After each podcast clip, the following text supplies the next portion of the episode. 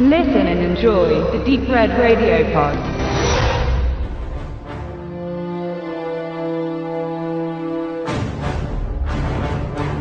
Die erste Fusion von Jean-Claude Van Damme und Dolph Lundgren bescherte Roland Emmerich seinen internationalen Durchbruch und gab den Darstellern einen gewaltigen Schub und steigerte ihren Marktwert. Zumindest Van Damme schnupperte Major Studioluft bei Universal. Universal Soldier vereinte die beiden 80er Jahre B-Movie-Europäer erstmals und in Blackwater treffen sie mittlerweile zum fünften Mal aufeinander. Wobei sich ihre Wege in den letzten Jahren häufiger kreuzten. Vom ersten und zweiten filmischen Kontakt vergingen immerhin 17 Jahre. Jeder für sich war ab den 2000ern fleißig im Direct-to-Home-Cinema-Geschäft. Ihre Zusammentreffen vor der Kamera waren wohl kalkuliert und darüber hinaus. Denn was John Himes mit den offiziellen Universal Soldier Sequels Regeneration und Day of Reckoning inszenierte, war weit weg vom gängigen zweitklassigen Actionfilm, sondern überraschte und überzeugte mit einer kontrastreichen Optik und viel Sinn für die vergangenen Jahrzehnte. Sein Vater Peter Himes war ihm zweifelsfrei eine große Hilfe, der mit Sudden Death und Timecop bereits Van Damme Erfahrung gesammelt hatte und dann auch noch viel später in Enemy Closer hervorragend nachlegte. Und so hätte man die Regie von Blackwater auch einen von jenen überlassen sollen.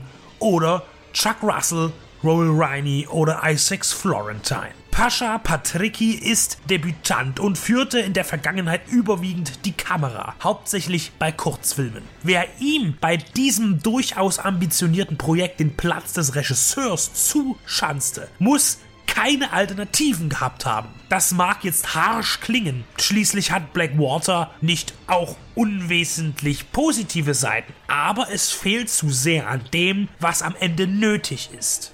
Van Damme ist Wheeler, ein verdeckter Ermittler in irgendeinem höchst sensiblen, globalen, wichtigen Hokuspokus. Er hat Informationen, gerät in einen Hinterhalt und landet auf einem U-Boot mitten im Atlantik, wo er von undurchsichtigen US-Behörden unterbonsen verhört werden soll. Wheeler ist verraten worden und schaltet auf Survival-Modus, macht sich selbstständig, rekrutiert Verbündete und will an die Oberfläche. Das ist der Plot, der nur sehr bleiern vorangetrieben wird. Zwar zeigt man rechtzeitig einen netten längeren Shootout nach alter Schule gestaltet, doch wie in allen weiteren Action-Szenen fehlt es an der nötigen Geschwindigkeit. Gut ist, dass man überwiegend auf reale Pyro setzte, sie gut mit CGI kombinierte und auch die nicht selten verwendeten Blutspritzer kommen aus bewährten Bloodpacks. Dennoch ist die Choreografie der Kämpfe zu steif.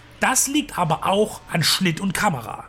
Ein weiteres Problem stellt die Kulisse dar. Es gibt so viele U-Boot-Filme. Da ist es kaum vorstellbar, dass es da nicht irgendwo was Anständiges zum Recyceln gab. Meistens glaubt man in einer Garage zu sein und Monitore im Hintergrund spielen irgendwelche Bildschirmschoner in Dauerschleife ab. Hintergrund ist wichtig, vor allem für die Glaubwürdigkeit. Man hat das Gefühl, Blackwater handelt in einem Schuhkarton-Szenenbild eines Grundschülers von der Basis her ist das unter anderem durch den Power Ranger Entertainment Reasons Saban mitproduzierte Van Damme Langtron Vehicle sehr ansprechend umgesetzt in CinemaScope und gut ausgeleuchtet. Aber zu wirklich aufregender Unterwasser-Action kommt es nicht. Auch nicht zu nennenswerten Fights. Lundgren spielt wie so oft in den gemeinsamen Auftritten mit Van Damme die untergeordnete Rolle. In diesem Fall als deutscher Elitesoldat, der kaum Screentime hat. Unter den Feinden ist übrigens auch Van Dams erstgeborener Chris zu sehen.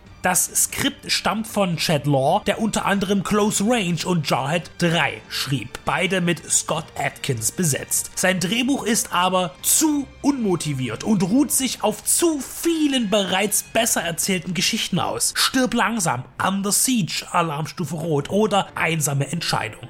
Dolph Lundgren war zum letzten Jahrtausendwechsel in einem wesentlich unterhaltsameren U-Boot-Abenteuer verwickelt, im deutschen Verleih als Agent Red vermarktet. In dem Film klaute man übrigens die spektakulärste Explosion aus dem A-Klasse-Thriller Blown Away mit Jeff Bridges und Tommy Lee Jones, die bis zu dem Zeitpunkt größte gezündete Analog-Detonation für einen Film überhaupt. Während sich das Geschehen viel zu träge voranhangelt, nervt auch zwischendurch immer wieder der Score von Spencer Crackham, der zwar klassisch ist, aber nie richtig eingesetzt wird oder die untermalten Szenen stützt, während das Stück bei den Endcredits stark an das Expendables-Thema angelehnt ist.